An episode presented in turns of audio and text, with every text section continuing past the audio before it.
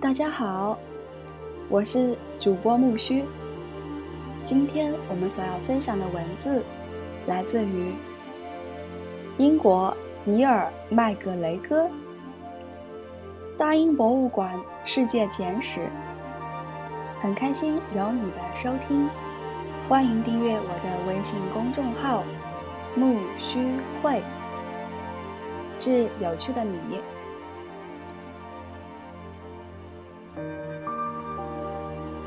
十二篇，乌尔齐。内部镶嵌马赛克的木盒，出土于乌尔皇家墓地，今伊拉克南部，公元前两千六百年至公元前两千四百年。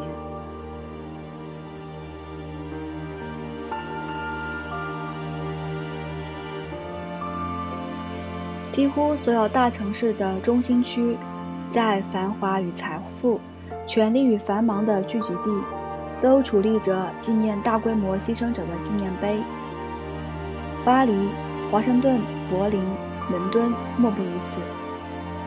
比如，在伦敦的怀特霍尔街附近，离唐宁街、财政部与国防部不远处，就矗立着一座纪念着上个世纪的大战中数百万死难者的纪念碑。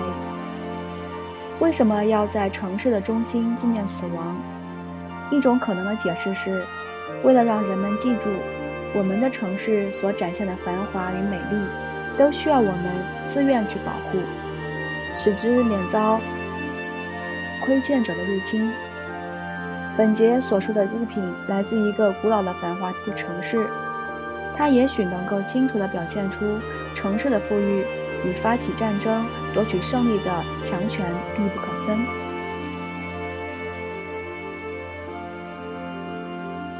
大约五千年，城市开始建立。地球上的一些大河流域见证了人类发展史上的一块快速变迁。在几个世纪以内，肥沃的土地及农业的丰收使人口变得稠密。如前所述。大幅增长的人口使埃及成了一个统一国家。在底格里斯河和幼发拉底河之间的美索不达米亚，今伊拉克境内，由于粮食充足，人口迅速增长，达到了三至四万人。这是空前的人口规模。第一批城市也因此诞生。如此大规模的人口，显然需要新的管理系统来维持不同的群体间的和谐。事实证明，美索不达米亚在公元前三千年创立的系统具有极强的适应力，它几乎奠定了现代城市的基础。毫不夸张地说，现在各地的城市都带有美索不达米亚的 DNA。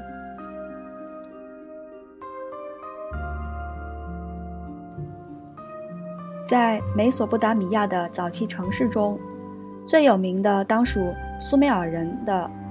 城市乌尔，这便是杰出考古学家伦纳德·武利在二十世纪二十年代选择乌尔进行考古发掘的原因。在乌尔，武利发现了简直如小说虚构一般的贵族坟墓，墓中的一位王后和数名殉葬女仆，浑身都披挂着黄金饰品，陪葬品中还有华丽的头饰、黄金与。青金石制作的里拉琴，世界上最早的棋类游戏，以及一件被武力最早描述为板饰板的神秘物品。墓穴更深处有一件更惊人的物品，一块饰板，由木头制成，长二十三英寸，宽五点七英寸，两面都精细镶嵌着贝壳、红石和天青石，布置已久。因此看不清描绘的场景是什么，但有成排的人物和动物形象。待清洁和修复后，这块石板必定会成为墓穴最大的发现之一。这是武力最令世界瞩目的发现之一。很显然，这块石板是一件杰出的艺术品，但美学上的成就并非其最重要之处。重要的是，它让我们明白。早期的美索不达米亚城市的权力是如何运作的？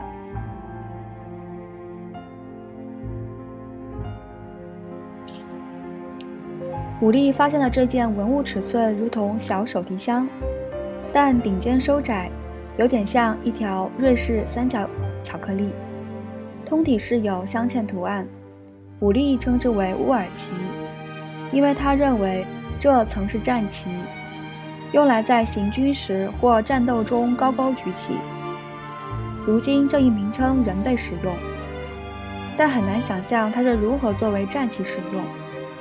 因为很明显，上面的图案需要极近的距离才能看清。有的学者认为，这是一件乐器，或是一个存放珍贵物品的盒子，但真相仍然无从知晓。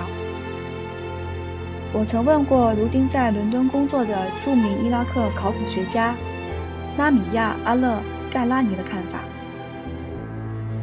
很遗憾，我们无法了解它的真正用途，但对我而言。它展示了整个苏美尔民族的生活，它与战争无关，也与和平无关。它展示了苏美尔人旅行的范围：青金石来自阿富汗，红色大理石来自印度，而所有的贝壳都来自波斯湾。这一点极为重要。到目前为止，我们所展示过的文物都是用单一材料制成的。石头、木头、骨头或陶土，所有的这些材料也都是制作者随手可得的。如今是第一次看到一件有好几样差别极大、原产地也相隔甚远的材料组合成的文物。只有把各种材料粘合在一起的沥青是本地产的，这来自美索不达米亚地区如今巨大财富的来源——石油。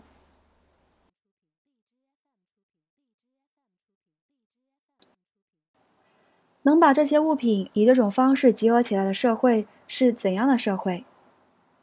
第一，它必须有富裕的粮食；第二，它的权力与管理结构能让统治者调动富裕的食物，沿着漫长的贸易路线进行交换。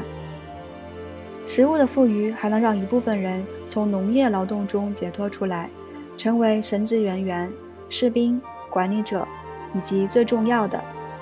制造出乌尔奇这样复杂华丽物品的工匠，而这些也是你能从这件文物上看到的人物。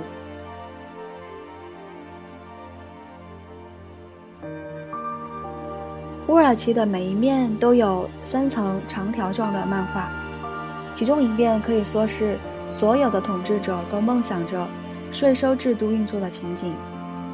在下两层里，人们安静地排着队。依次献上自己的贡品，如鱼、绵羊、山羊、牛等等；而在最高一层，国王和一些地位极高的人，很可能是神职人员，依次享受盛宴。还有人在一旁拉着里拉琴。乌尔的权力结构展示的再不明显：农民艰苦劳作，献上自己的收获，而贵权陪着国王饮酒。如丹王的画像一样，为了突出国王的至高无上，艺术家把他的形象描画的比别人都高大，以至于头部超过了画面。在乌尔奇上，我们看到了一种新的社会运作模式。我请来伦敦政经学院的前院长安东尼·吉登斯教授，向我们描述社会组织的这一变迁。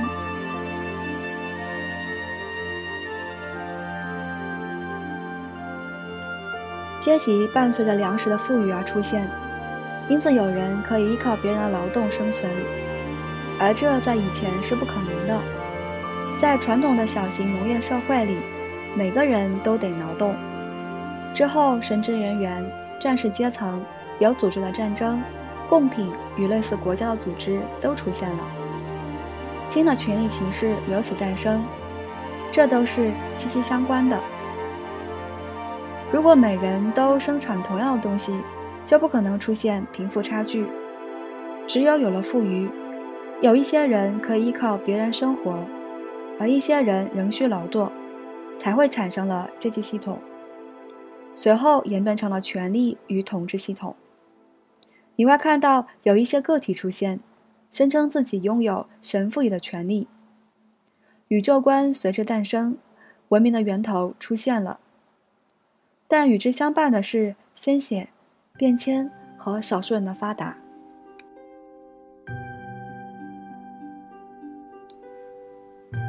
乌尔奇的一面展示了统治者治下的繁荣经济，另一面则展示了统治者用来保护这种繁荣的军队。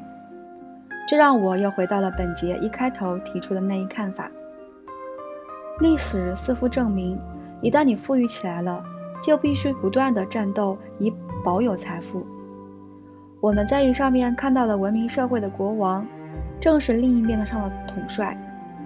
乌尔奇的两面。极佳的展示了早期经济与军事之间的联系。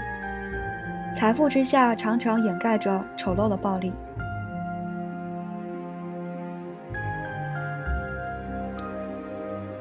我们再来仔细看看战争的场景。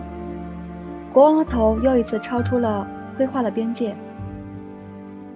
他是唯一的身长长袍的人，手握一把大矛。他的士兵领着囚徒们向前冲。结局不是受死，而是受奴役。战斗双方的长相极为相似，极可能这场战争发生在近邻之间，在美索不达米亚平原。邻近的城市间不断发生了战争，试图互相征服。战败者被剥去衣服，以强调战败所带来的羞辱。那可怜的模样令人痛心。最底层会有目前已知的最古老的双轮战车，事实上，那也是目前已知的最古老的带轮车辆。采用的绘画手法日后将成为经典，此刻则仍处于首创时期。艺术家表现着拉着战车的驴从走到慢跑再飞奔的过程，迅速逐渐加快，直到电影问世之前，都没有艺术家能够。用更好的方法来表现这一过程。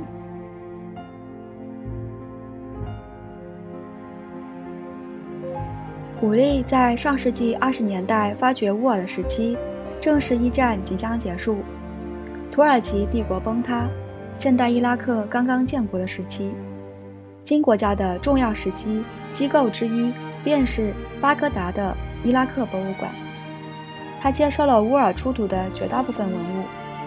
这些古文物从出土的那一刻起，就表现出与伊拉克的国家认同的强烈关联。因此，最近的伊拉克战争中，对伊拉克博物馆古文物的掠夺，使得人人颤动。